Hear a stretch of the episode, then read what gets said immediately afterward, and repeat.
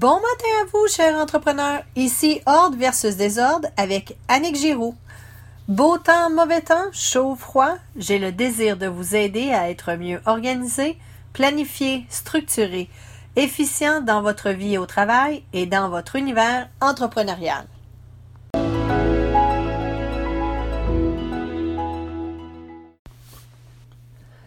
Dans cet épisode business, je vais partager avec vous ma façon de voir les choses avec mes yeux d'entrepreneur aux multiples chapeaux.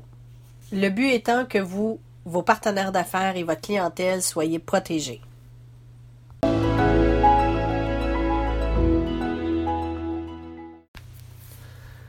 Nous avons tous entendu, il faut signer des contrats de mariage prénuptial avant le mariage, parce qu'après, il est trop tard et ce n'est surtout pas possible d'y revenir lorsque l'on est à couteau tiré.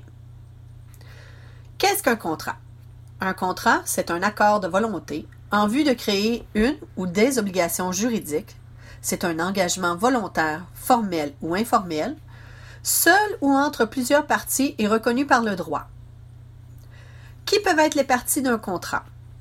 Le contrat peut être signé entre deux propriétaires ou plus d'une même entreprise, soit des co-dirigeants d'une entreprise, entre un employeur et un employé, entre un propriétaire d'entreprise et ses fournisseurs de services, de produits ou de biens, entre une entreprise et ses clients.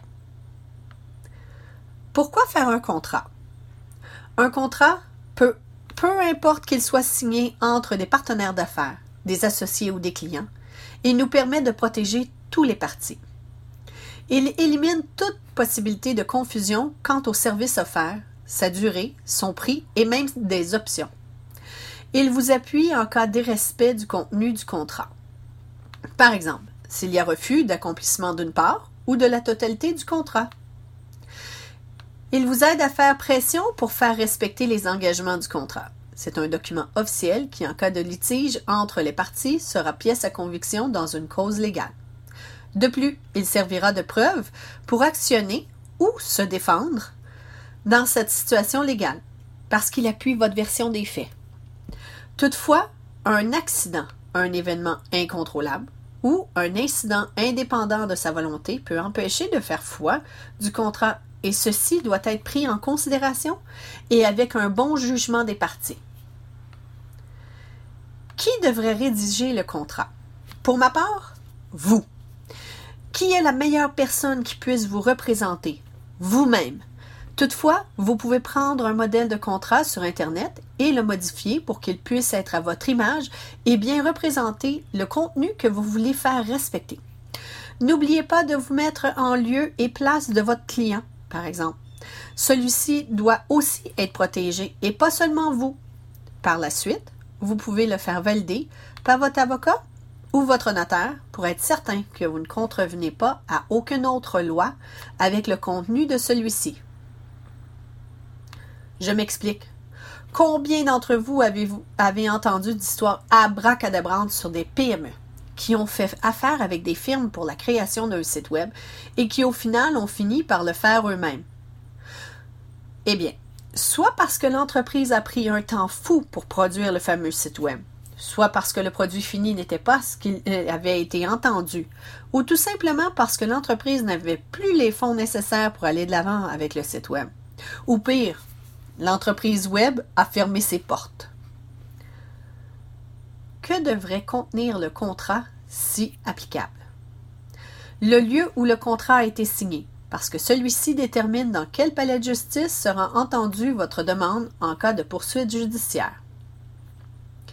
La date de prise d'effet du contrat, les noms et adresses des parties, la portée des services, peut contenir un préambule ou non, la durée, l'adresse où aura lieu les services ou l'échange de biens, une clause de non-concurrence, la confidentialité et la non-divulgation, clause particulière, honoraire, processus d'approbation et de modification, l'apport, l'exercice financier, administration et décision, avoir de la société, partage des bénéfices et pertes, prélèvement, perçu en trop, signature de contrat et affaires bancaires, achat-vente, paiement et assurance vie invalidité, assurance accident et maladie grave. Retrait d'un associé de son vivant. Loi applicable, interprétation et autres. Dissolution. Arbitrage. Annexe. Échéancier des produits livrables. Échéancier des paiements. Échéancier des livraisons. Etc.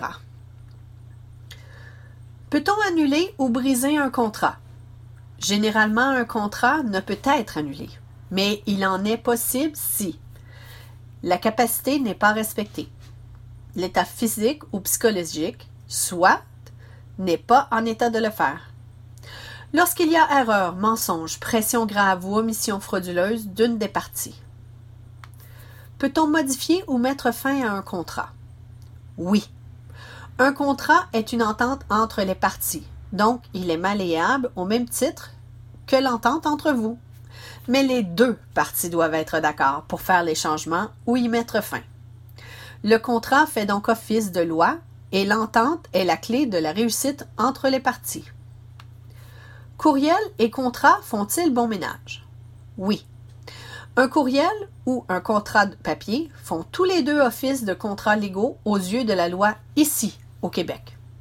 Si vous discutez par courriel interposé d'un produit ou d'un service, d'un lieu et d'un prix, et qu'il y a entente, alors cette série de courriels fait office de contrat entre vous.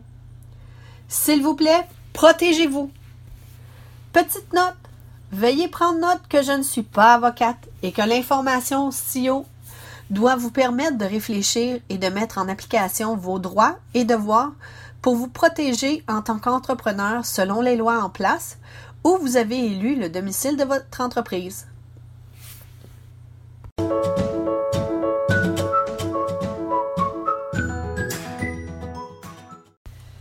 Si vous avez des questions ou certains détails n'étaient pas clairs, soyez gentil de prendre quelques minutes de votre temps précieux pour communiquer avec moi par courriel ou sur les réseaux sociaux. N'oubliez pas de nous y suivre sur les réseaux sociaux.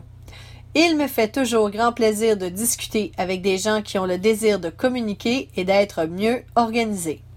Je vous quitte en vous souhaitant une superbe journée. J'espère que je vous ai donné le goût de vous organiser et je vous souhaite un environnement de travail paisible, zen et que vous aimez.